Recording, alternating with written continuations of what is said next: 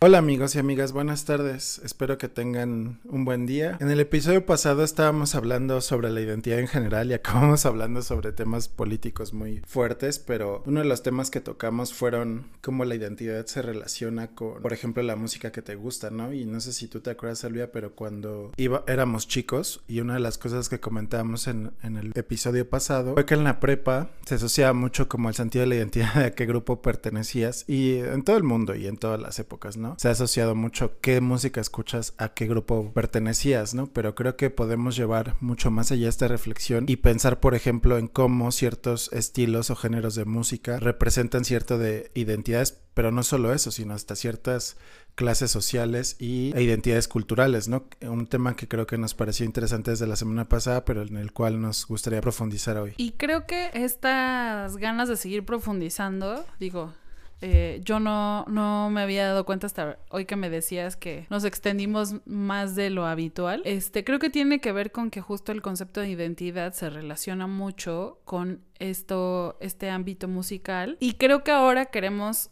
platicar o conversar o profundizar más al respecto de cómo esa identidad musical o esa coherencia del el gusto musical con la forma en la que te expresas y con cómo eres en general se relaciona también con algo que es y que viene muy aparejado del concepto de gusto culposo, ¿no? Que es el estatus o la clase social o el tener buenos gustos o malos gustos, ¿no? Entonces, por ejemplo, yo de, de lo que tú dices de Limp Bizkit, yo me acuerdo que justo el grupo Limp Bizkit era como una banda que estaba categorizada como new metal y era muy clara la división de o te gustaba el new metal o te gustaba Kaba o jeans o en inglés los Backstreet Boys en las Spice Girls, ¿no? Entonces, como que eran gustos incompatibles porque era la visión de el niño rebelde skater versus al niño fresa, bien, que le gusta ir de antro, que le gusta como otro tipo de entornos, ¿no? Y en, mientras el otro era así como más medio vaguillo, ¿no? De andar en la calle con los amigos y así. Entonces, o sea, creo que en, esta, en este capítulo queremos explorar más ese tema de, de los diferentes categorías y su relación con este estatus de nivel socioeconómico o no tanto a veces socioeconómico, sino con este gusto por el arte de el alta, el, la alta cultura, ¿no? Por decirlo de alguna forma. Sí, y creo que valdría la pena como retomar esta discusión de la noción de la alta cultura o de... Mm, porque digamos siempre ha habido una división en, en, muchos términos, ¿no? Pero en especial en la música y en el arte ha habido una distinción entre qué es la alta cultura y qué es la baja cultura o la cultura común, ¿no? Eh, o la cultura popular u obrera en algunos casos, ¿no? O sea, en diferentes épocas se, se, ha distinguido de manera diferente, ¿no? Pero digamos, o sea, creo que siempre ha habido una diferenciación entre qué es lo que escuchan las clases altas o las clases propietarias o terratenientes en la Edad Media y antes y qué es lo que escucha el pueblo y toda la gente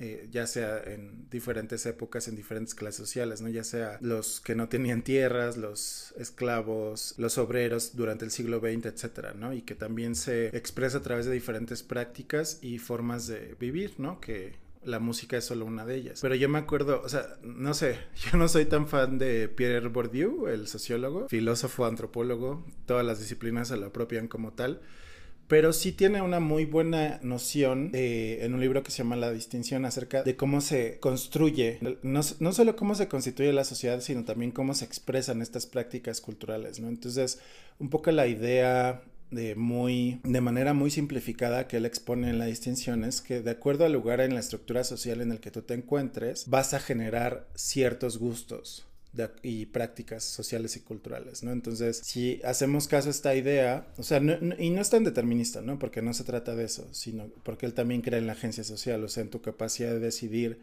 y de actuar de acuerdo a tus propias decisiones y acciones, ¿no? Un poco la idea, si la seguimos, tiene que ver con esto, ¿no? Con qué tipos de música se asocian a ciertos grupos. Y ya no estamos hablando solo de, de cuestiones si te interesan una prepa, ¿no? Sí, de que un poco lo que hablabas tú, Elvia, de, de qué se asocia con lo fresa o qué se asocia con lo rudo o lo, o lo alternativo, ¿no? Que creo que nosotros creciendo en los noventas era mucho la distinción que teníamos, ¿no?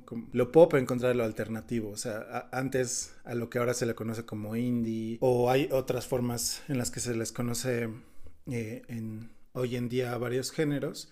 antes lo conocíamos como alternativo, ¿no? Entonces, justo si escuchabas música rock, eras considerado como más alternativo y si escuchabas, como lo decía Elvia, eh, música pop se asociaba más a estos sentidos, ¿no? Pero, o sea, hay muchos temas y, eh, bueno, al menos este acerca de como una visión un poco más sociológica, eh, pensando en cómo se asocian ciertos comportamientos y prácticas y gustos también que tienen que ver con el arte, nos pueden ayudar a como ubicar un poco la conversación, pero también en empezar a reflexionar y a pensar en cómo algunos géneros y estilos de música muchas veces se han asociado a ciertas clases o grupos sociales, ¿no? Es decir, desde esto que hablábamos de en los noventas y en los 2000 como el pop se asociaba a un grupo social de clase más alta, desde, no sé, la Edad Media y el Renacimiento en donde la música clásica primero se asociaba más a estas altas culturas, por ejemplo, la ópera como surgió, ¿no? Como una manera de contar historias.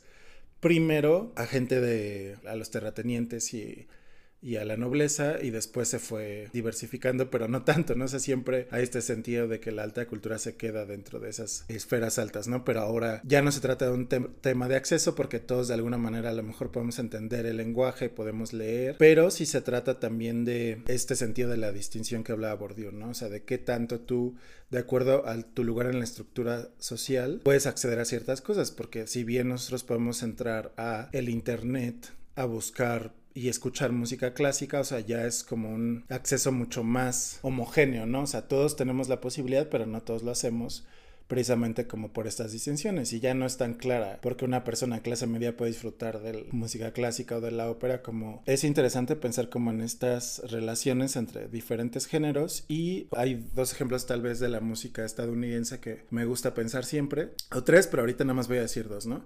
El jazz y el rock. O sea, precisamente el jazz y el rock nacieron de grupos sociales, en el caso del jazz de un grupo ético racial muy específico, que fueron los negros, de cómo nació el blues y el jazz de estos grupos de personas que se juntaban en plazas públicas, o sea, porque yo me acuerdo cuando fui a Nueva Orleans, esto me llamó mucho la atención porque es una ciudad muy musical pero toda la historia de Nueva Orleans está también, o todos los lugares históricos tienen que ver con esta expresión musical que había de los esclavos negros, por ejemplo, en las plazas públicas, porque era el único lugar donde ellos podían expresar su música y su cultura, ¿no? Porque eh, al final estaban trabajando en, campos de algodón y ese tipo de situaciones de esclavitud, pero eh, en los fines de semana ellos iban a ciertos parques y plazas públicas y hay estatuas conmemorativas de estos hechos, precisamente en Nueva Orleans, que hablan de esta historia de cómo llevaban tambores y empezaban a tocar y de cómo empezó a surgir el blues en ese en Nueva Orleans en ese sentido, ¿no? Y después se convirtió en el jazz y que precisamente después, eh, digamos, con otras ramificaciones se convirtió en el rock, en el rock and roll clásico, que de inicios era mucho más cercano como a la cultura popular o a la cultura obrera, ¿no? O sea, el rock siempre ha sido como asociado, eh, no sé si estás de acuerdo tú, Elvia, con una cuestión mucho más alternativa y mucho más eh, de contracorriente, rebelde, ¿no? O sea, o sea, digamos, también por cómo está construida la música, el sonido, los riffs de las guitarras, la batería, o sea, todo está construido más en un sentido de rebeldía que la música pop o la música clásica u otro tipos de música, ¿no? Entonces, estos dos ejemplos creo que también nos ayudan a pensar cómo la música también ocupó ciertos lugares en la historia de la humanidad y surgió de ciertos grupos sociales o eh, étnicas eh, o, o, razas en ciertos momentos históricos debido a una forma de expresión de ese, de ese grupo o comunidad cultural o social, ¿no? Y creo que complementaría diciendo que,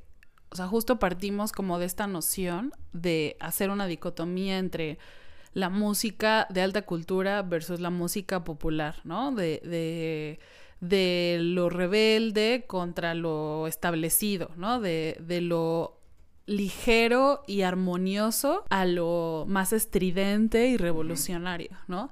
Y que en ese sentido, o sea, justo el rock, em, el blues, o sea, son como esas eh, nociones más populares que se van formando como más en esta idea de, de desde abajo, ¿no? Y, creo que es importante anotar que los dos como, como personas de afición musical, ¿no? Que nos gusta como investigar y eso, Eh, hemos leído algunas cosas, pero tampoco somos expertos musicales, ¿no? Entonces esa reserva creo que sería importante, pero creo que justo desde la perspectiva tú sociológica y yo, este, como más eh, de mi percepción de cómo veo y cómo, cómo vivo la música, comparto esta, esta separación o esta dicotomía, o justo eso es lo que queremos explorar en este episodio, ¿no? O sea, cómo, cómo se va partiendo esa, esa separación entre esos tipos musicales, que por ejemplo ahora quizás no es tanto como rock versus pop, sino más bien como el reggaetón contra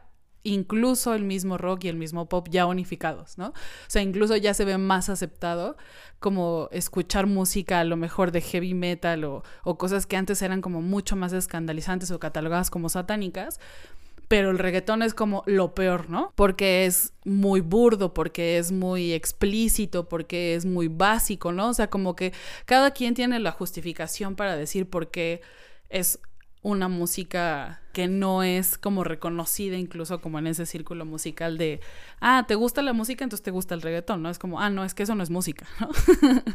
Ah, incluso. Y también, o sea, con lo que, con los, con los puntos que pone sobre la mesa, creo que también esa dicotomía no solo se puede ver en términos de clase social, sino también en términos raciales, ¿no? O sea, lo que decías que, que tú observabas en Nueva Orleans y quizás este, de, de, lo que yo me he informado, investigado más por mis gustos particulares musicales. O sea, comparto esta idea de que hay cierto tipo de música que está asociado a ciertos grupos raciales, ¿no? O sea, no solo el blues y el jazz, sino también como el rap, ¿no? Por ejemplo, eh, todos estos movimientos de rap que, que, siempre han estado, pero que han sido preponderantemente negros, que incluso había como una discusión de, del papel de Eminem en todo ese contexto, ¿no? Porque parecía que había, o sea, por lo que yo he visto, Eminem es un gran artista y es un, un rapero muy reconocido, pero a personas como mucho más recalcitrantes en esta identidad del rap como algo negro, lo ven como, como no deseable, ¿no? O sea, que, que que él sea un exponente de ese tipo de género. Pero digamos, son como estos grupos musicales que, o personas o, géneros que se van constituyendo muy marcadamente dentro de un tipo racial muy específico, ¿no? Eh, y por ejemplo, algo que, que, a mí de ese contraste no solo me queda como esta separación entre nivel de clases o grupos raciales, sino que ya con eso sobre la mesa me viene también como esta separación de qué tanto la música tiene una función social de comunicación y de dispersión de ideología y qué tanto más bien está cumpliendo como esta función artística de recreación, de expresión cultural y de entretenimiento. Hmm, sí, ese, ese, es un, este, ese es un tema muy grande, ¿no? Que creo que podemos tocar en varios sentidos, en varias, eh, en varios objetos culturales, ¿no? O sea, no solo, ya lo hablamos creo que alguna vez un poco en el cine, ¿no? O, o, esta discusión incluso, no es exactamente lo mismo, pero la discusión de Scorsese versus Marvel, ¿no? De lo que es cine y lo que no es cine. O sea, yo creo que habría que verlo desde varios sentidos, ¿no? O sea, creo que, o sea, como vivimos en un mundo en el que el capital es lo que impera por sobre muchas cosas, ¿no? O sea, la música está dentro de este circuito del capital. Los músicos que quieren vivir de esta profesión quieren o necesitan entrar dentro de estos circuitos de producción musical, ¿no? O sea, es decir, de tener una firma, de tener un estudio, de tener managers y marketing y todo lo necesario para vender su música, aunque sean independientes, entre comillas, o alternativos, necesitan de estas herramientas, ¿no? Sabemos la posibilidad, por ejemplo, de que muchos músicos han subido a la fama. no sé, eh, mm, un par de ejemplos que a mí me gustan mucho. Una artista que es como medio indie, que se llama Clairo, y la misma Billie Eilish, ¿no? Y su hermano. Cómo subieron a la fama desde...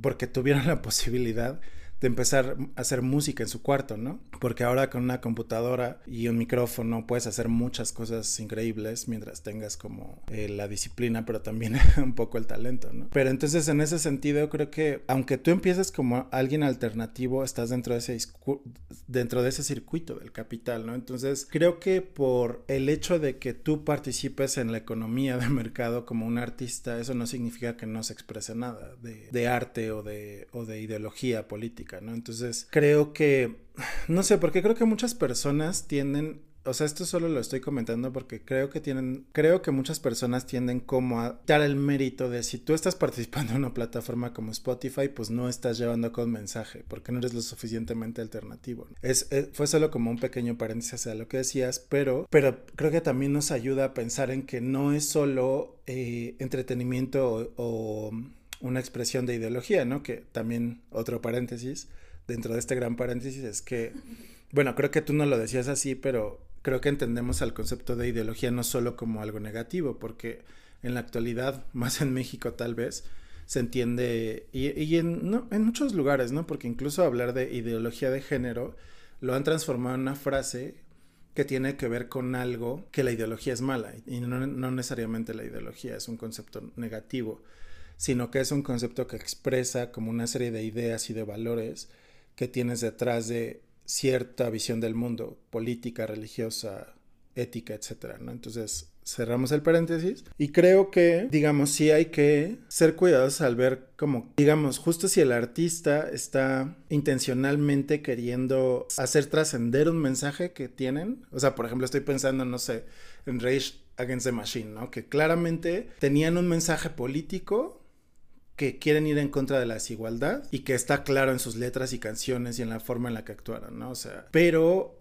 en otras, en otros puntos, o sea, como tener ese cuidado de ver, bueno, ¿qué tanto cierto artista quiere transmitir un mensaje político o un mensaje, porque al final es un poco lo que hablábamos en, en podcast pasados, ¿no? O sea, creo que todos los artistas dejan un poco de su visión del mundo que tienen en sus canciones, ¿no? O sea, cómo piensan acerca del amor, cómo piensan acerca de las relaciones interpersonales, del mundo, de las mujeres, de los hombres, de lo político, ¿no? Y creo que ahí, o sea, tendríamos que tomar esas cosas en cuenta para hablar de si, o sea, son solo entretenimiento o están queriendo transmitir otro mensaje de otro tipo, ¿no? Y algo que creo que tú y yo hemos discutido mucho en general eh, ha sido el tema del reggaetón como género musical, ¿no? O sea, creo que, o sea, tú ahorita como que decías y sabes que yo no estoy de acuerdo, o sea, justo como que referías como a por qué no es un buen género o por qué no es buena música o por qué no es música, ¿no? Como desde la visión del, del rock y del pop. O sea, yo justo vería que no es lo contrario a tu punto de vista, pero sí que, o sea, la gente que está escuchando pop también está escuchando reggaetón y la gente que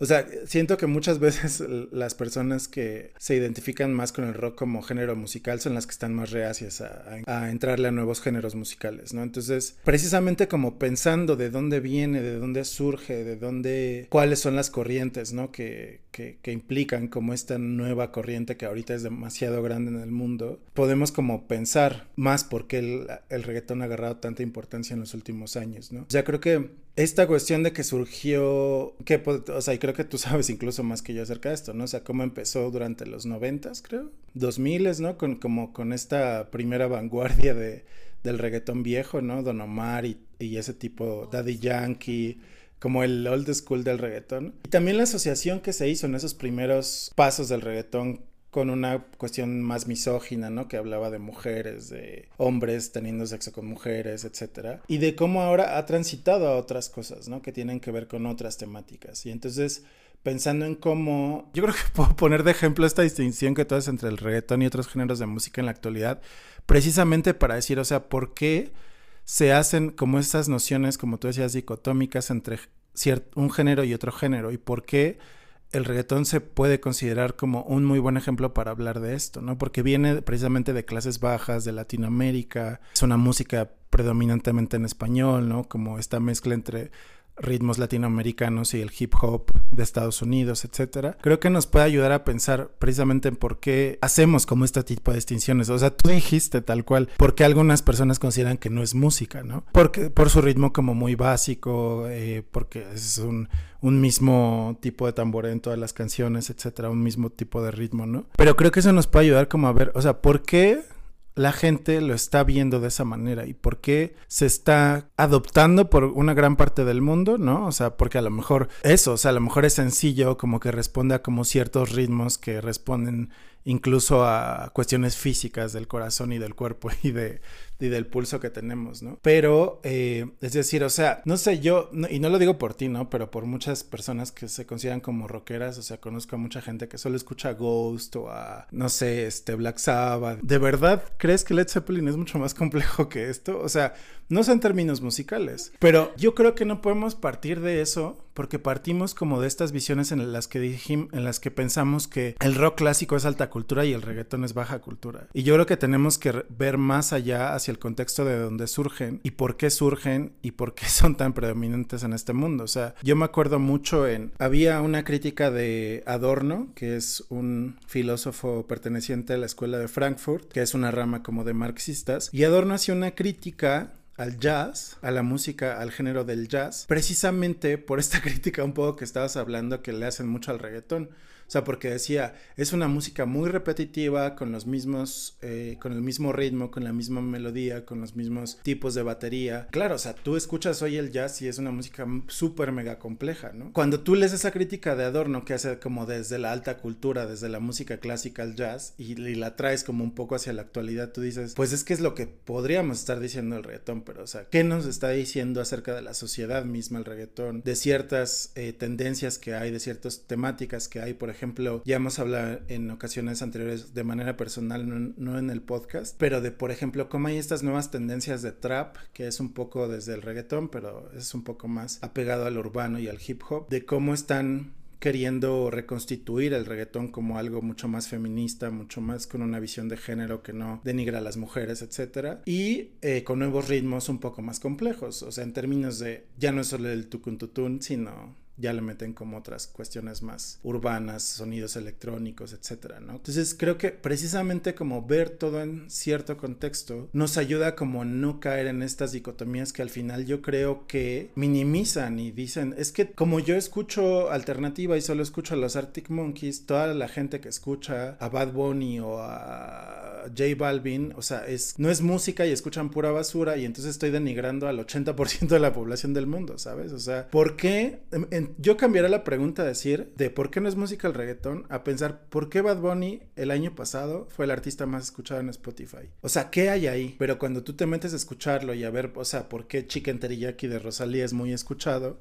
o sea, ¿qué hay ahí que está generando como un interés en la gente, ¿no? Como que me gustaría cambiar un poco la pregunta hacia allá, ¿no? No a por qué esta basura de música como Rosalía o Bad Bunny son basura, sino por qué es, es tan atractivo. Sí, claro, y es que justo, o sea, creo que o sea, si uno se clava como en, en la pregunta de, de por qué eso que yo considero como malo, no, o sea, para justificar por qué no es música o por qué no es, y tú lo estás visualizando desde una perspectiva más bien de me llama la atención a qué está pasando, que mucha gente escucha este tipo de música, creo que son conversaciones muy diferentes, ¿no? Y me viene a la mente la sesión pasada o antepasada o en el episodio pasado que hablabas de cómo esta discusión que tenía Neil deGrasse Tyson con eh, Ben Shapiro sobre la ciencia y de cómo Ben Shapiro trataba de, de aferrarse a un argumento científico de decir, es que esto la ciencia dice que no es así, ¿no? Y como en este tipo de conversaciones creo que también puede caerse como en ese aspecto muy técnico de decir, es que los expertos dicen que eso no es música, es que técnicamente eso tiene esta complejidad, porque creo que sería caer justo en esa discusión y me parece muy interesante como la pregunta que planteas, porque salirse de esa discusión de, independientemente de si es complejo, no es complejo, si es música, no es música, o sea, ¿qué está pasando que cada vez más personas, en vez de escuchar Limp Bizkit o, o los clásicos del rock que son internacionalmente más escuchados, ahora empiezan a ser personas como Bad Bunny o como Rosalía lo, el foco de la música? Y cómo era tan así como ya sentía Bad Bunny su Grammy en la mano y cuando de repente se lo gana de él es como, wow, ¿qué pasó? ¿No? O sea, si soy la persona más escuchada en el mundo, ¿cómo es posible que me estén quitando mi reconocimiento por ser esa persona? Y creo que justo los Grammys son ese espacio en donde tecnifican las decisiones. Es ese espacio en donde los expertos deciden con criterios como más técnicos en, en, el cuál es la buena música, cuál es el que necesita el reconocimiento, ¿no? Y en el mundo, digamos, no técnico, la realidad es que Bad Bunny y Rosalía son los más escuchados. Entonces, o sea, creo que eh, eso es como algo que que me llama mucho la atención de cambiar la visión y de cambiar las preguntas y que comparto, o sea, que, que, justo a la luz de lo que platicamos en el tema de la ciencia, creo que en la música también se pueden caer. Y creo que cualquier tema en general, digo, son muy peligrosas las generalizaciones, pero, o sea, me parece interesante cómo hoy vivimos en un, punto, un mundo tan especializado que cualquier cosa que pueda tener como ese matiz de demasiado estudio, demasiada investigación, puede llevar la discusión a ese punto de, bueno, los expertos, ¿qué es lo que dicen? Finalmente, pues sí, los expertos pueden decir A, B o C, pero la realidad es que Bad Bunny es el más escuchado y la realidad es que Rosalía es la más escuchada. La realidad es que hay personas que tienen o viven en una diversidad sexual diferente a lo binario hombre-mujer, eh, heterosexual, homosexual. Entonces, o sea, independientemente de lo que lo, la, la especialidad o el conocimiento sumamente especial dice, la realidad dice otra cosa a veces, ¿no? Y justo caer o tratar de enmarcar como la discusión en, en estos sentidos de qué dice la ciencia, qué dice el, experto en música puede resultar a lo mejor como muy circular, ¿no? Y me parece interesante que pongas esa otra pregunta sobre la mesa. Y creo que para responderla, pues habría que ver muchas cosas, ¿no? O sea, por un lado, creo que intuitivamente ya hablábamos en episodios pasados también sobre cómo cada vez este línea que separa lo bueno de lo malo y se va haciendo un matiz más grande de gris, pues también uno tiene más facilidad para reconocer cosas que antes le daban pena o que estaban prohibidas, ¿no? Porque en el tema de la música incluso, o sea, no es tan trivial como decir, ah, bueno, es que ahora ya hay más apertura, bueno, es que antes encarcelaban a las personas, o antes eh, mataban a las personas, o antes había otras condiciones que no solo era una cosa de, ay, me da pena, ¿no? Era de si expresabas que pertenecías a ese grupo, que escuchabas ese tipo de canciones, te encarcelaban, ¿no? Y te consideraban como revoltoso. Y no solo en el sentido civil de la ley no religiosa, sino también del aspecto religioso, ¿no? Como la comunidad de tu iglesia te podía empezar a rechazar si se enteraba que te gustaba Marilyn Manson, por ejemplo, o si te gustaba incluso los mismos Rolling Stones, ¿no? O sea, ahora ya es un grupo sumamente aceptado a nivel internacional, pero pues cuando salieron, así como los Beatles, era un escándalo, ¿no? Y era la, la, vertiente más tradicional y conservadora de es que cómo estas, estas personas están haciendo ese tipo de música y lo que ocasionan, eso no es normal, eso está mal, ¿no? Y tratar como de aferrarse a, a lo tradicional y al status quo de ese momento para que no hubiera esa fricción con lo nuevo, ¿no? Pero a final de cuentas creo que lo importante para mí de resaltar en esa situación es que lo que es evidente en todos esos momentos es que lo que genera fricción es el cambio. Y lo que genera fricción es ir en contra de ese status quo. O sea, ahorita ya está normalizado el rock y está normalizado el pop y está normalizada la música clásica y está normalizada la ópera. Pero pues si nos vamos, como tú dices, regresando así pasito por pasito, que no estaba normalizado en los 70s? El rock, que no estaba normalizado antes? Pues el blues, que no estaba normalizado antes? No, pues la ópera, porque la única música que se escuchaba era la música sacra, ¿no? Entonces, como que si justo vas dando pasito a pasito, el, el, común denominador que intuitivamente yo podría ir encontrando es ese, es en esos momentos de cambio en donde lo tradicional choca con esa nueva contracultura o esa nueva forma de expresarse, ¿no? Porque también otra cosa que me parecía importante contrastar era, o sea, como igual este sentimiento de nostalgia de cambio, ¿no? O sea, de la nostalgia versus la aceptación del cambio. En ese sentido, contrastar como dos ideas, ¿no? Como antes, y quizás también tiene que ver con que ya pues uno se acerca a los 40, ¿no?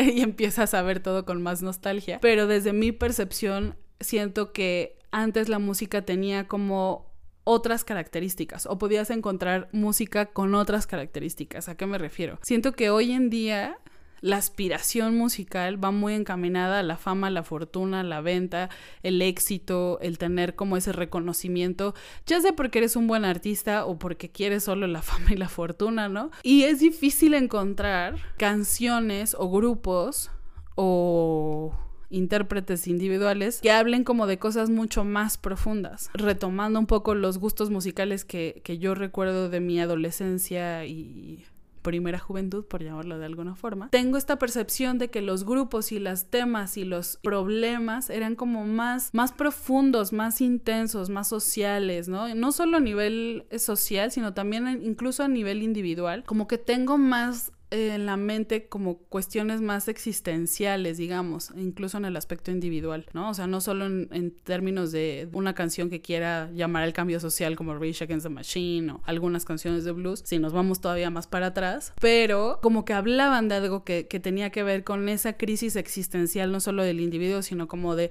cómo queremos ir como sociedad a ciertos lugares, ¿no? Y que ahora en día tengo la percepción de que, o al menos yo no he encontrado grupos que tengan como ese mismo nivel de profundidad nuevos, ¿no? O sea, me refiero a lo que se está generando hoy en día, pues. Y que creo que justo se relaciona esta, esta contraste que quiero hacer con la pregunta que hacías, ¿no? O sea, ¿qué dice de nosotros como sociedad? Que la mayoría de la gente prefiere escuchar canciones de que un hombre se vuelve, entre comillas, más, menos macho porque está poniéndose en contacto con su hombre más sensible y decir que que se siente vacío porque solo se está acostando con una y con otra, ¿no? O sea, porque, vaya, a mí en lo personal me parece que, o sea, sí, a lo mejor está hablando en un nivel muy superficial de una deconstrucción masculina, pero siento que había otras formas de expresar eso y que al final de cuentas no, a mí no me queda esa sensación, o sea, yo decía mucho porque me estoy... Eh,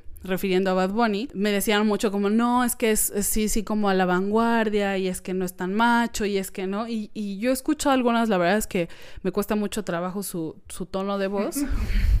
Entonces me pongo a escuchar como por cachitos, porque también hay que conocer lo que uno critica, ¿no? Y lo escucho y digo, es que yo no yo no escucho lo que me dicen. O sea, yo no veo ese contraste de ya no es un macho tóxico, ¿sabes? O sea, yo lo escucho y digo, es que para mí es lo mismo y el cambio a lo mejor es muy sutil y muy superficial para mi perspectiva, ¿no? Y entonces, por eso digo el, contraste de, de, de antes me parece o tengo como esta percepción de que la música y los grupos y las canciones y los temas hablaban de cosas mucho más intensas y profundas y complejas que de las que ahora se hablan y que eso dice mucho de los problemas como vemos los problemas hoy en día. Y un poco de... Hay una serie que le recomiendo mucho a David que se llama The Good Place, que no, no me hace caso de verla. En esta serie justo el, el, capítulo, porque yo creo que esa serie la he visto como cuatro o cinco veces, entonces el capítulo que acabo de rever habla sobre cómo un personaje se da cuenta de lo banal que es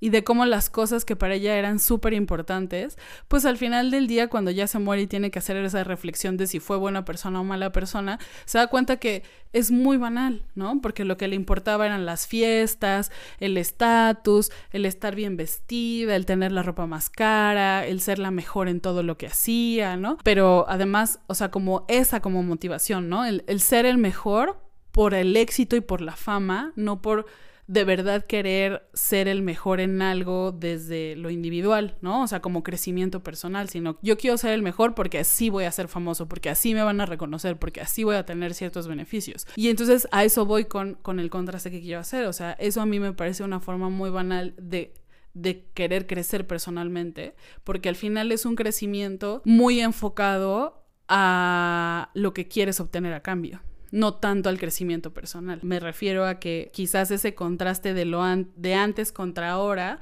también es una fricción que se puede ir rastreando generacionalmente, ¿no? Y que a lo mejor nuestros papás también lo ven como la música que nosotros escuchábamos y la que ellos escucharon a lo mejor tenía también más contenido o era de otro tipo de, de aspiraciones o o trasladar otro tipo de ideologías e idiosincrasias y que a lo mejor ya como yo estoy como en ese choque de, viendo lo que viene y lo que yo he vivido, pues ya también empiezo a tener ese contraste de, no, pues era mejor lo de antes, ¿no? Sí, mira, es muy interesante porque yo aquí sí voy a ser muy crítico al respecto, porque creo que justo hay que tener mucho cuidado en cómo evaluamos el ahora y el antes, ¿no? Desde nuestra perspectiva individual. O sea, justo creo que estos espacios nos ayudan a reflexionar de una manera más general en estos temas, ¿no? Y principalmente como a dejar de satanizar ciertas cosas, en este caso géneros musicales, ¿no? Porque, o sea, yo sí creo que hay como un sesgo generacional que a todos nos ocurre cuando nos hacemos más grandes, ¿no? De decir, pregúntale a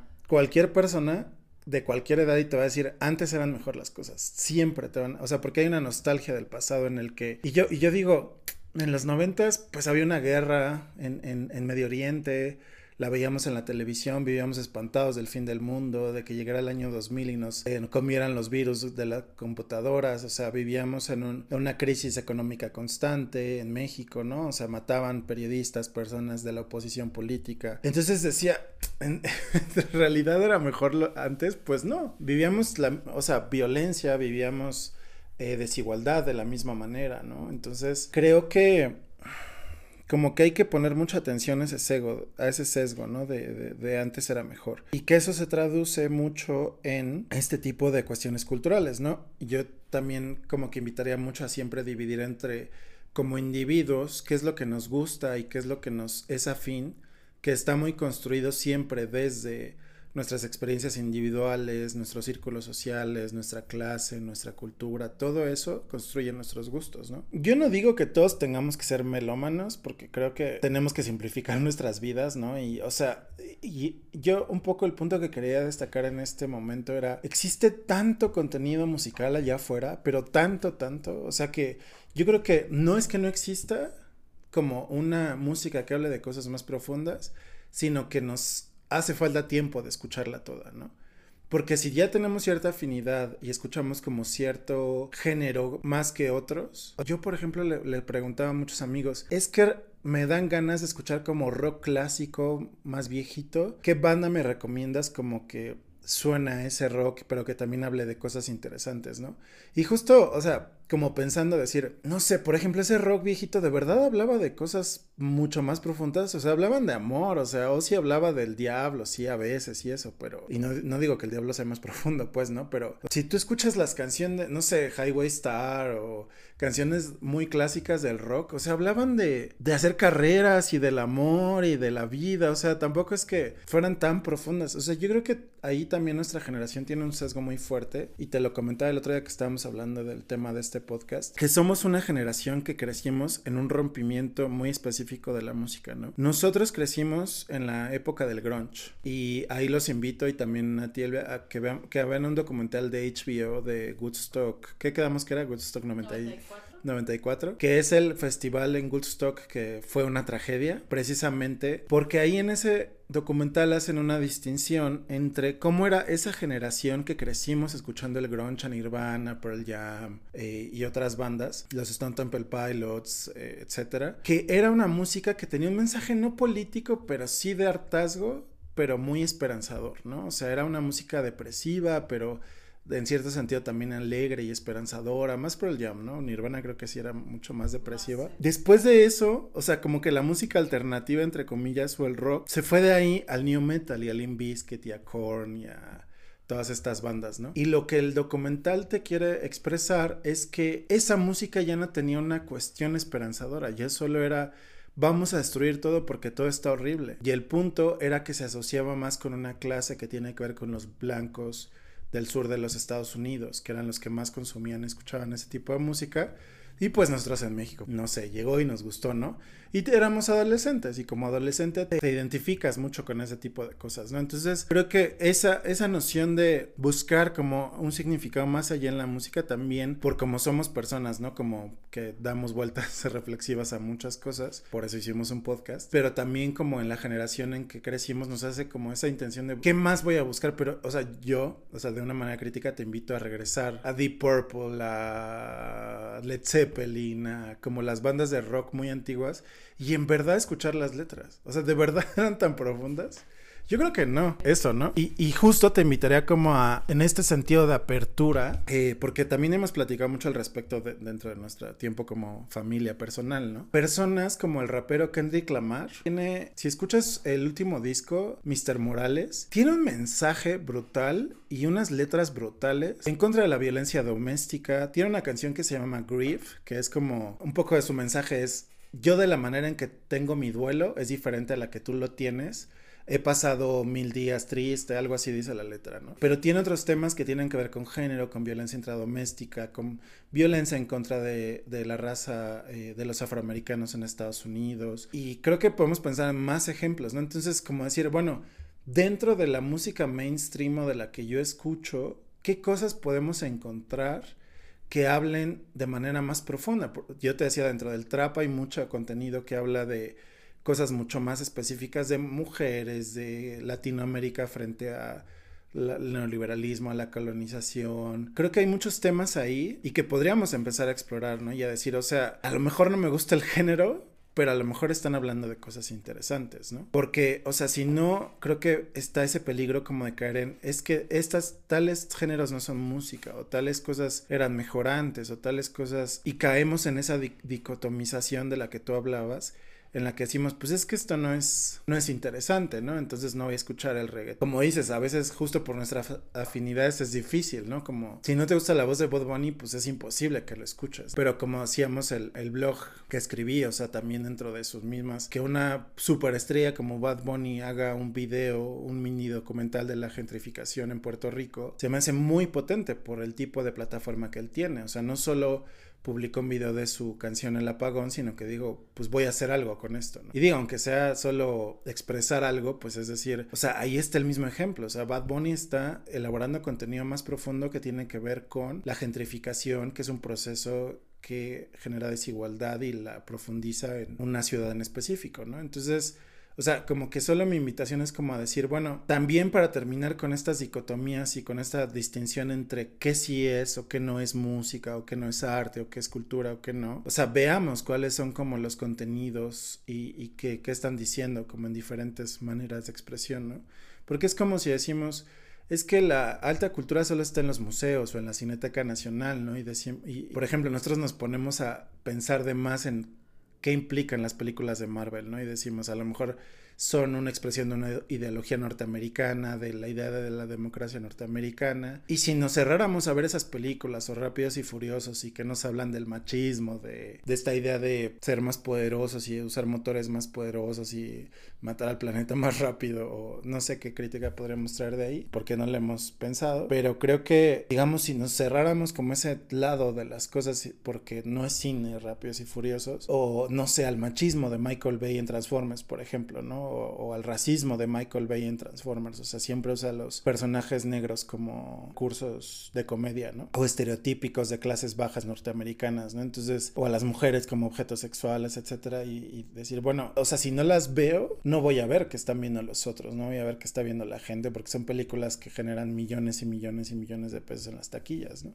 o de dólares, pues. Creo que un poco el argumento, precisamente como a veces nos oponemos tanto al cambio desde nuestro propio punto de vista individual, a veces podemos voltear a ver por cinco minutos, por un momento, porque más en términos de cultura y de consumo de objetos culturales es más difícil, porque como tú me dices, yo te recomendé esta serie, híjole, es que no se me antoja porque no sé, por qué no se me antoja. Y a veces nos es más difícil acercarnos a, a, lo otro, ¿no? Pero creo que sí, eso, o sea, mantener una apertura y decir, bueno, voy a verla una vez. Ya, tal vez si no me gusta, pues ya no la veo, pero ya probé y ya sé de lo que habla y los temas de los que habla, ¿no? Esa, mantener esa apertura en contra de la cerrazón o en contra de, de, como tú lo dijiste muy bien, como de esta oposición al cambio, ¿no? Que creo que de eso se trata. Creo que, o sea, solo complementaría como, primero con un matiz que me parece muy importante hacer sobre el punto que estaba tratando de hacer y una es, estoy de acuerdo en, y creo que justo los dos estamos de acuerdo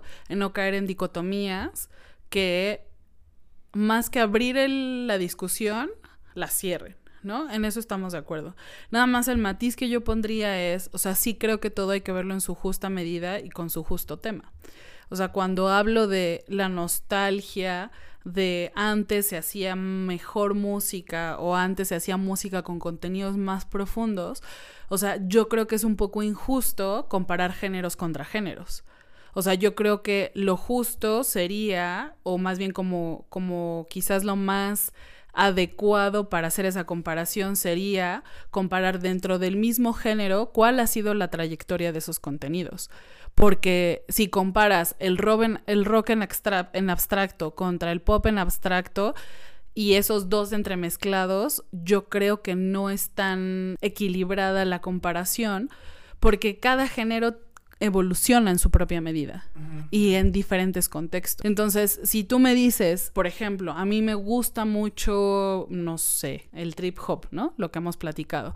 O sea, ¿qué está pasando hoy en el trip hop versus lo que estaba pasando antes? O sea, creo que eso es como a lo que me referiría y creo que ahí en esa medida sería la comparación a la que yo me refería, no tanto como en el abstracto de hoy en día toda la música no tiene un contenido profundo, sino más bien como, o sea, lo que me llamaría la atención sería ver ese análisis o esa, esa trayectoria de qué ha pasado en el rock, qué ha pasado en el blues, qué ha pasado en el pop, qué ha pasado como en diferente género y cómo se van transformando esas, esas discusiones. E incluso, por ejemplo, yo te diría, ese contraste que para mí es tan evidente a lo mejor en grupos más alternativos, no lo puedo percibir tanto en, en, en otros lados, ¿no? Porque a lo mejor justo las temáticas y los, y los problemas de los que se habla hablan son otros. Entonces, si tú me dices como, ¿tú puedes percibir alguna diferencia de estas en el pop? Te diría, pues no, no tanto porque los temas precisamente van como en una tonalidad y en un ánimo distinto.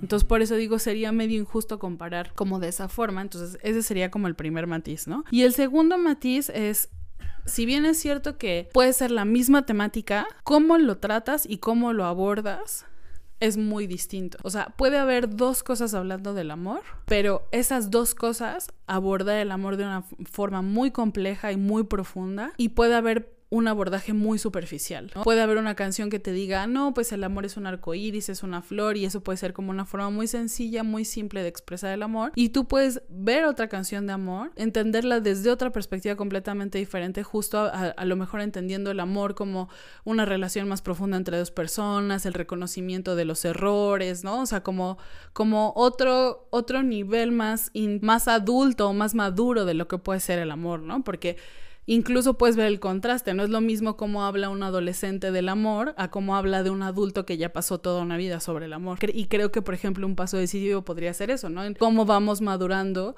en, en, nuestro concepto de amor a lo largo de la vida, que al principio es como si no, si quien me quiera va a hacer todo lo que quiere cuando yo le digo, porque yo le digo, ¿no? Sin cuestionarme. Y en algún momento vamos madurando esa noción de, de amor incondicional a un amor más matizado, con más grises, mucho más complejo, ¿no? Entonces, aunque pueda ser la misma temática Led Zeppelin hablando de amor y 30 Seconds to Mars hablando de amor, a eso me refiero con, con contrastar cómo, cómo se aborda el tema, cómo es esta profundidad en esos temas, ¿no?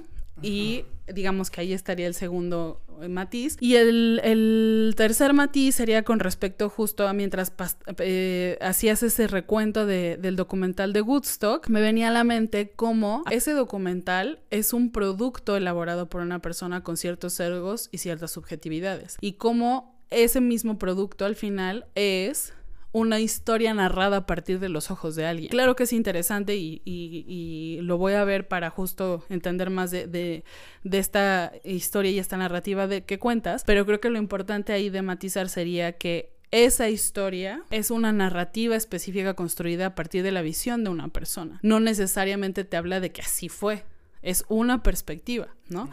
Entonces creo que ese matiz me parece interesante hacerlo porque mientras hablabas, pensaba como en ejemplos específicos y comparto hasta cierto punto como esa narrativa, pero también reconozco que otros de los grupos que ah, valdría la pena hacer como el, la revisión de si estuvieron en ese Woodstock o no, pero por ejemplo Tool, que es un grupo que nos gusta mucho y que hemos escuchado, no lo considero que entre en esa narrativa, por ejemplo. El mismo Korn no era como un mensaje más esperanzador desde mi perspectiva. Había el The Family Issues, incluso es un disco que si lo escuchas es muy devastador por todas las problemáticas familiares que, trata de expresar, ¿no? O sea, es abusos, violencias y el afán de destruir todo por destruirlo, pues puede estar justificado o no, pero desde la perspectiva de esta persona que lo narra como una cosa de destruir el mundo por destruirlo, pues yo no sé, o sea, pondría el ejemplo de, de, de, las mujeres que hacen las pintas en los monumentos hoy, ¿no? O sea, yo, y como lo decía, o sea, yo no podría tener la voz para decirle a una persona no pintes un monumento cuando su hija no regresó. No podría decirle a un niño destruye todo, no destruyas nada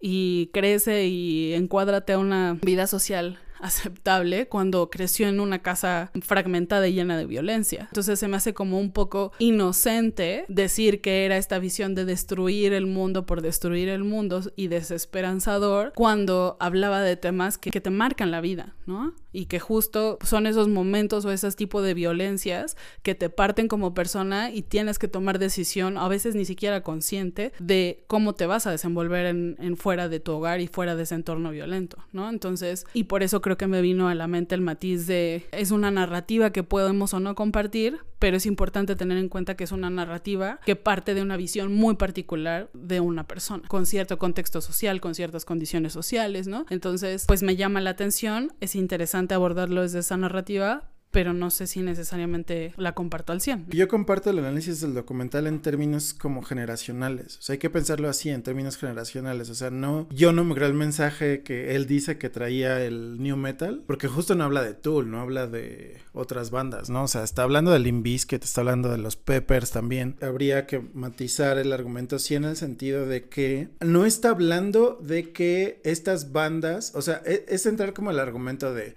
Marilyn, si escuchas a Marilyn Manson va a ser un tiroteo. No. Y es que eso lo queríamos tratar también en otro episodio, ¿no? O si de juegas videojuegos violentos vas a ser una persona violenta o inadaptado social. No. O sea, se trata de que es un producto cultural que aporta o que fomenta ciertos comportamientos y actitudes y pensamientos dentro de una generación específica que no es que el grupo A o B va a tener como consecuencia que una persona haga un tiroteo en los Estados Unidos, sino que es algo que acompaña en el espíritu de la época una rabia que tiene una cierta clase específica en ciertos estados de cierto país en específico, que es Estados Unidos, y que se expresaron por un evento mal planeado en el que la gente empezó a incendiar cosas y los Red Hot Chili Peppers les, dijo la organización, bájenle un poco los humos a, a, los chavos, a la música, manden un mensaje de paz, que justo creo que los de The Offspring fueron los únicos que dieron mensajes como de paz. El vocalista fue uno de los únicos que invitó a alguno de los chavos porque hubo violaciones, hubo eh, violencia en contra de las mujeres en ese festival el vocalista de The Offspring fue de los únicos que invitó a algunos de los chavos a dejar de tocar a las mujeres y a dejar de pedir que mostraran los senos, etc. Los organizadores del evento le piden a los Peppers que le bajen los humos y el, el ambiente a todo el festival porque estaban empezando a incendiar cosas los asistentes y los Red Hot Chili Peppers tocan una canción que se llama Fire. Entonces fue como, o sea, si te están diciendo que le bajes un poco los ánimos, los humos a las personas, ¿por qué tocas una canción que se llama Fuego, que los puede incitar más? O sea, no es que en sí la música o las bandas sean la causa directa de una actitud o de una manera de pensar, pero sí que acompañan como un sentimiento de la época, ¿no? Y lo que decía, o sea, el, el argumento que habla del documental es, y que yo comparto es, o sea, esa música de esos momentos era muy afín a una clase baja blanca de Estados Unidos, porque además eran blancos los, los cantantes, hablaban de temas de, de, de, familias deshechas, de no me quieren en la casa, no me quieren en la escuela, soy un inadaptado o, soy un excluido por mi escuela, por mi familia, etcétera, que hizo que esa afinidad generara como mucha violencia en ese momento en el festival, ¿no? O sea, creo que más allá de de, de, verlo como causalidad y que verlo como esta forma de práctica cultural que fomentó y eso nos ayuda también a pensar en otras cosas, ¿no? Como esto de los videojuegos, que nosotros decimos mucho, o sea que nosotros hagamos un stream de videojuegos en los que una persona le dispara en la cabeza a otro ser humano o a un zombie, nosotros no creemos que eso va a fomentar la violencia en el mundo real, ¿no? O que va a fomentar nuestra violencia incluso, ¿no? Porque nosotros creemos que las personas tenemos un filtro de reconocer cuáles son nuestros valores y nuestras creencias en la vida y cómo vamos a interpretar estos productos culturales, ¿no?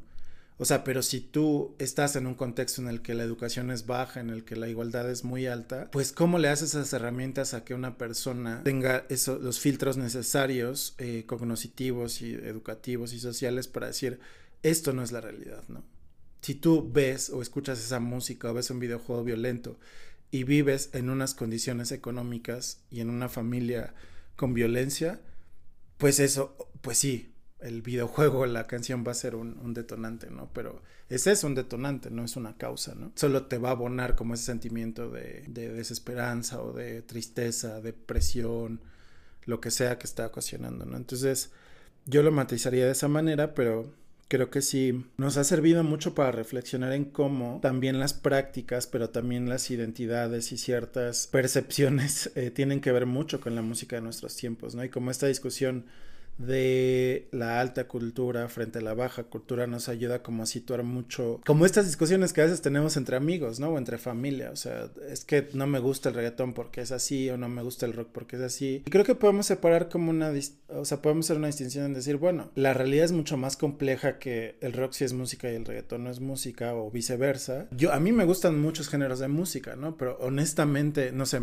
por ejemplo, me gusta Radiohead, pero me pones a Pink Floyd y me duermo. Y esa es una opinión muy poco popular entre la gente que nos gusta el rock, ¿no? Porque es como, no es que es Pink Floyd, o sea, la complejidad y los temas y, la presión social que tenía el grupo. Pues sí, pero me pones el Dark Side of the Moon y, le digo esto a un fan de Pink Floyd y me mata, ¿no? Y hay otra gente que dice, o sea, a mí me encanta Arcade Fire, por ejemplo. Y hay otra gente que dice, me pones Arcade Fire y me duermo, ¿no? Porque son como ahí un organito y y hay quien dice, no, es que es música súper compleja porque estudiaron aquí y acá y escucha los drops de las canciones y cuántos instrumentos usan.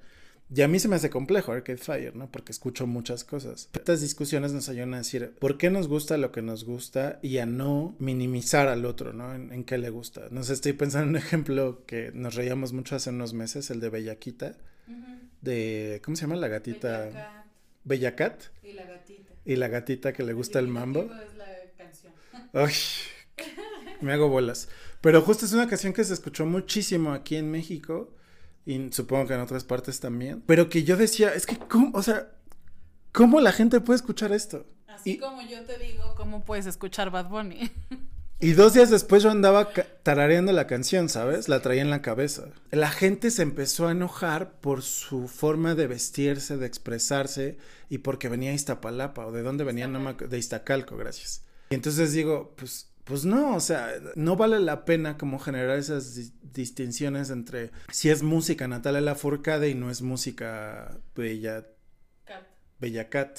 Bellacat, Bellacat. Sí, o sea, creo que, digo, para, para no quedarme con esa idea pendiente sobre lo de Gustock, o sea, creo que yo insistiría como en esta percepción de que es una narrativa expresada desde la perspectiva de una persona, porque justo, o sea, mientras narrabas como todo, digo, yo recuerdo vagamente los hechos, ¿no? Porque fue una noticia en su momento muy escandalosa, ¿no? De cómo estos revoltosos vuelven a hacer lo mismo que hace 70, que hace no sé, 30, 40 años, ¿no? En los 70 hicieron, ¿no? Porque Woodstock tiene ese origen también un poco contracultural. Y entonces a mí me sorprendía porque decía, o sea, sí, claro, o sea, hay cosas que son reprobables, ¿no? O sea, violación es fatal. Pero la parte del fuego, siento que sí es otra cosa distinta. O sea, yo creo que no los puedo generalizar en todo.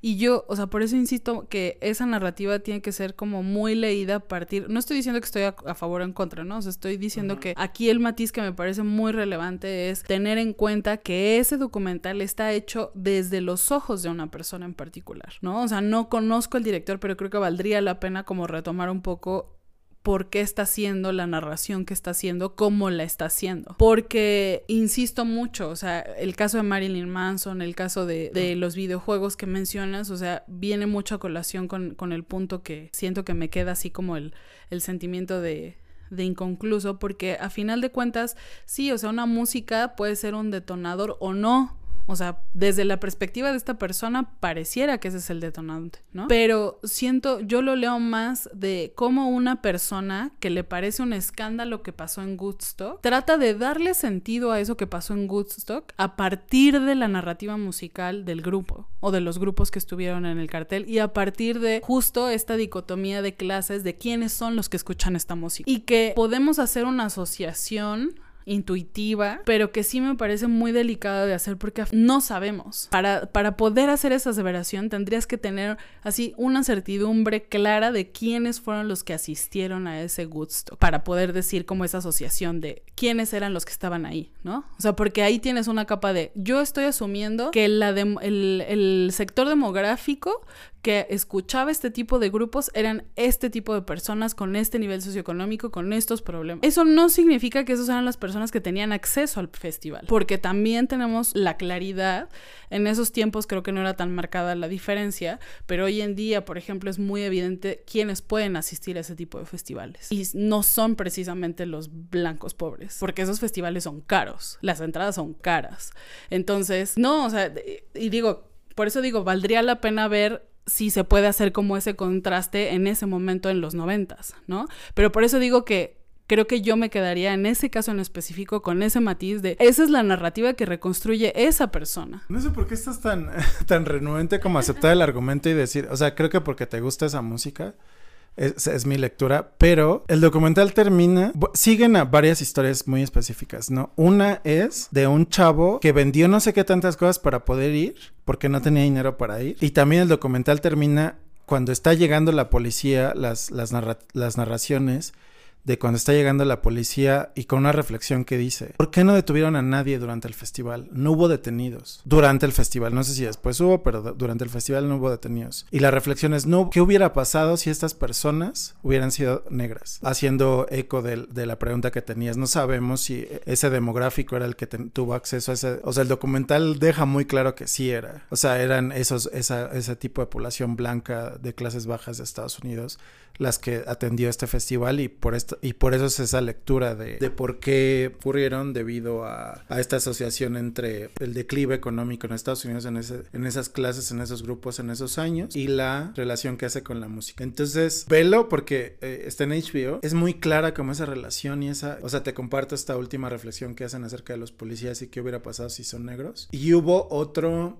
hecho muy específico. No me acuerdo qué rapero se presentó, pero fue el único rapero que se presentó. Este rapero tenía en una de sus canciones, las letras tenían la palabra con la N, que hace referencia de manera peyorativa a la población afroamericana. Y entonces lo que llamó mucho la atención en ese momento en los medios, pero también en el festival y que fue muy criticado por poblaciones afroamericanas, fue que tú veías que estaban grabando a todo el público gritando esa palabra por la canción de la letra N, pero eran puros blancos en el público, ¿no? Por eso te digo, te invito a que lo veas porque creo que es muy clara como esa asociación de por qué la hace, o sea, con base en qué evidencia, ¿no? Eh, no solo con los videos, sino también como lo que pasa con la policía y todo, bueno, y todo, ¿no?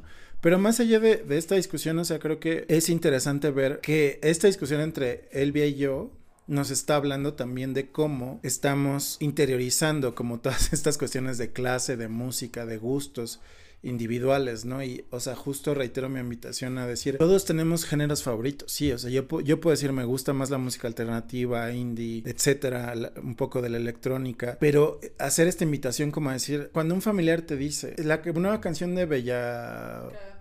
Bella Cat está súper buena, escúchala. Pues a lo mejor no me va a gustar, pero si no, si la escuchas no pasa nada, ¿no? Y, doy como mucha, mucho crédito a Elvia, que siempre ha, sido muy abierta a escuchar todas mis recomendaciones, entonces voy a ver la serie que me recomendó para, para devolver eso, ¿no? Porque, o sea, si, si, tú, si no lo ves y si no le entras a lo que los demás están viendo, es mucho la preocupación de Elvia dentro de estos podcasts, ¿no? Como no abrirte a escuchar lo que el otro está diciendo es cerrar la conversación. Y si yo lo hago con la música, ¿por qué no lo vamos a hacer con series? Por escucharlo de qué están hablando, a leerlos, a verlos, etcétera. O sea, nos va a causar una incomodidad tremenda escuchar a veces ciertas cosas, nos va a escuchar una incomodidad tremenda leer a gente del otro lado, ¿no? Pero de eso se trata, ¿no? Y ese es como uno de los mensajes que queremos dejar. Sí, o sea, creo que justo esta discusión que pensábamos que iba a ser más ligera que la pasada,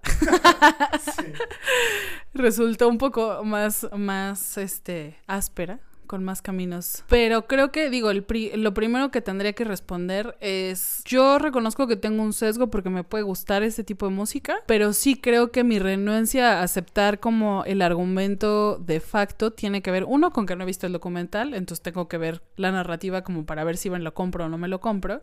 Y la otra tiene que ver también con que creo que eso es a mí algo que, que mientras me decías mi renuencia, me ponía a pensar por qué, claro, no había visto por qué estoy tan renuente, ¿no? O sea, como por qué, por qué. Y creo que en lo personal reconozco que tengo ese sesgo. O sea, cuando alguien me quiere vender algo como ya muy certero, como así como ya acéptalo, así es, la realidad así es en automático mi mente empieza a tratar de poner la perspectiva y a tratar de poner el matiz y a tratar de decir y a cuestionar, porque creo que es algo muy intrínseco de, de, mi ser. Cuando alguien categóricamente me dice una afirmación de tómala como cierta y verdadera porque yo te lo estoy diciendo, ahí es cuando me, me sale como ese, ese ogro de no, ¿por qué lo voy a tomar por cierto, no? O sea, porque por lo que me estás diciendo yo veo este matiz, yo veo este otro, ¿no? Y como un poco con mi sesgo personal de, de que de verdad tengo como convicción, o sea, dentro de las, de las cosas que sí puedo decir categóricamente es, no hay una verdad absoluta, ¿no? Y no hay una perspectiva única y válida. Entonces, cuando alguien categóricamente me dice, así es, así acéptalo, así, así tómalo, me cuesta mucho trabajo, ¿no? Y creo que esa es la renuencia que estoy teniendo ahorita con, con esa narrativa. Pero claro, o sea, voy a ver el documental, voy a ver la narrativa y entonces quizá como que sea un poco más abierta la posibilidad de que así se dio. Y mientras me contabas como más detalle del documental, o sea, creo que ahora empiezo a ver como, como el por qué esa narrativa, ¿no? Y creo que esa narrativa tiene que ver a lo mejor con poner de manifiesto que como eran clases bajas pero blancas, hubo mucha permisibilidad. Entonces, o sea, creo que justo valdría la pena ver quién es el director, si viene como de una afrodescendencia o algo así, para ver si es como esta otra postura antirracista o incluso alguien blanco pero como con, esta, con este pensamiento antirracista, ¿no? O sea, creo que por ahí va el, la construcción de esa narrativa en específica. Y este, ya como muy de paso, porque creo que otra vez ya nos extendimos mucho más de la hora, lo, lo último que quería mencionar es que en este contraste de lo nostálgico versus lo no nostálgico, o sea, por ejemplo, sí puedo pensar de movimientos sociales asociados a la música, o sea, un poco entre paréntesis para, para abonar a mi argumento de que antes la música se construida desde lugares más profundos que, que ahora. O sea, creo que uno de los puntos o por los cuales yo tengo esa percepción tienen que ver con que sí puedo identificar algunos movimientos sociales que nacen en contextos muy sincronizados a lo musical, como el, movimiento punk, como el movimiento, incluso lo mismo emo, rock, el blues, que son géneros musicales que sí tienen como un origen muy enfocado a cambios sociales en sus narrativas, ¿no? O sea, el blues desde esta expresión de comunicación y de transmisión de ideologías de grupos esclavos o, o grupos que habían sido esclavizados y que utilizaban estas músicas para expresarse porque uno era las de las pocas formas en las que ellos podían expresarse y dos también como, como función de mensajería, ¿no? O sea, muchas canciones, el, el contexto en el que surgen es, eran instrucciones para escapar o eran instrucciones para, para que tú encontraras los caminos que eran eh, eh, amigables con, con los esclavos negros y entonces así poderte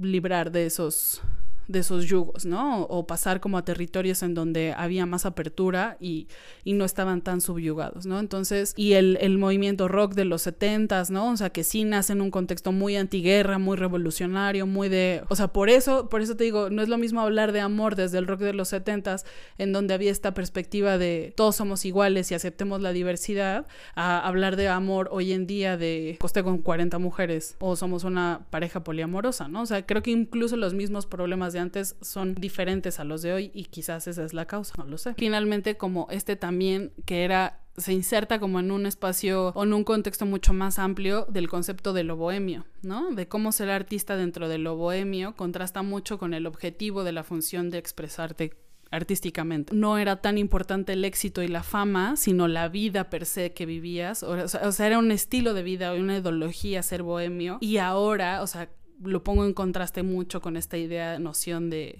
de decir ahora es como todo muy banal y muy superficial porque el objetivo no es expresarte, el objetivo no es sentir, el objetivo no es ser libre, el objetivo no es vivir un cierto estilo de vida, sino ser famoso, rico, tener dinero. Yo creo que justo, o sea, ya para ir cerrando también, volvería a pensar en argumentar de que hay que escuchar más cosas, más cosas más allá de lo que se escucha más en las plataformas, porque creo que hay, o sea, y, creo que podríamos hacer un buen ejercicio, ¿no? De ir compartiendo como música que pensamos que habla de cosas interesantes tal vez en las redes o en algún contenido que hagamos por ahí, para precisamente como decir, bueno, o sea, estas cosas nos parecen interesantes, ¿no? O sea, este nuevo disco de tal. Yo solo por mencionar alguno que justo me acordé de inmediato fue ese de Kendrick Lamar de Mr. Morales, ¿no? Algunas canciones de gorilas que hablan de temas existenciales bastante profundos, que si tú empiezas como a meterte más en la letra, es como pensar, estos güeyes están hablando de temas emocionales, a veces de depresión, a veces de cosas de ese estilo, toda la música que estaba alrededor de, por ejemplo, el Black Lives Matters, que es también un movimiento muy específico y que generó canciones, música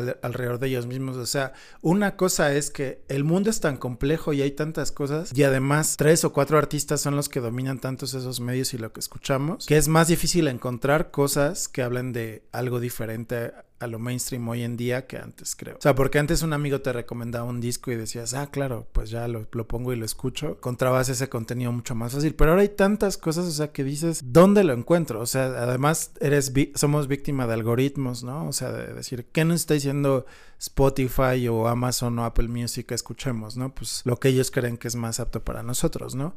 ¿Dónde podemos encontrar este tipo de música un poco diferente, ¿no? Y ahí justo como encontrar otros canales y otras estaciones que nos hablen de otro tipo de música y de otro tipo de artistas que estén hablando de cosas interesantes, ¿no? Por, o sea, esa, sería como invitación no solo a ti, sino a los que nos están escuchando y a las que nos están escuchando. Vamos a escuchar más cosas. Yo creo que sí hay, solo puse un ejemplo, pero, o sea, estoy seguro de las cosas que escucho, debe haber muchos más. Pero eso, ¿no? O sea, de, de, de pensar en cómo, o sea, el mismo Arcade Fire, o sea, tiene mucho contenido dentro de sus letras que son mucho más, no, en este caso movimientos, pero mucho más existenciales y que tienen que ver con una época posmoderna, tanto en los Estados Unidos como en el mundo, ¿no? De cómo se siente un joven en este mundo hoy. Ejemplos dentro del trap, de que hablan acerca de la situación de la mujer en Latinoamérica, que no son Bad Bunny, que no son J Balvin, que no son Maluma. Y, y no solo leer las letras, sino esos contenidos más profundos, sino ver Bella...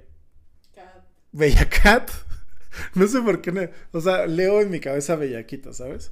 Bellacat, claro, por la gatita que le gusta el mambo. Incluso como ese tipo de sonido que me molesta tanto, ¿por qué me molesta? Y por qué ese tipo es como reggaetón, pero al mismo tiempo como mucho esta música de sonideros, ¿no? Y de, de barrios bajos en la Ciudad de México y en muchas partes de Latinoamérica, ¿por qué me molesta y por qué está diciendo? O sea, ella está expresando una estética hasta en sí, hasta en cómo se viste, en sus operaciones y en su la manera en la que se viste. Y mucha gente está diciendo es que es de clase baja, es que es, es, es vulgar, etcétera, ¿no? Pero, o sea, si yo lo leo como esa o sea, esa estética que está expresando, yo puedo saber que está expresando como una música y, y, eso, perdón por ser tan repetitivo, una estética y una manera de vestirse y de expresarse está muy relacionada por de dónde viene y decir, bueno, qué contenido puede, puedo sacar de ahí, más allá de que no me guste la canción, ¿no? También nos ayuda a repensar la diversidad, pero también como a repensar en este tipo de discusiones que, que hoy tuvimos, ¿no? Y de decir, es, ¿cómo leemos ciertas realidades, ¿no? O sea, le creemos mucho a un documental o no y a no casarnos tanto con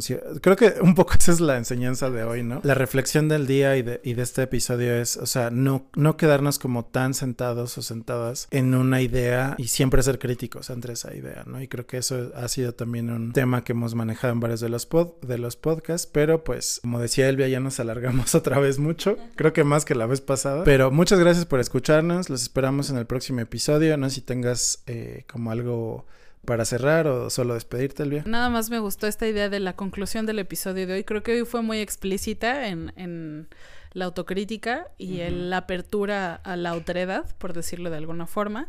Y creo que junto con esas daría una tercera que va relacionada y la importancia de diferenciar entre mi gusto y el argumento, ¿no? O sea, una cosa es lo que a mí en lo personal me gusta, mis preferencias, mis percepciones, mis creencias, y otro es el argumento que estoy defendiendo. Creo que eso es relevante a la luz de todo lo que estuvimos discutiendo hoy, pero creo que fue explícito en, en hacer esa diferencia de decir una cosa es lo individual personal y otra es el argumento que estoy defendiendo. Muchos abrazos. Gracias.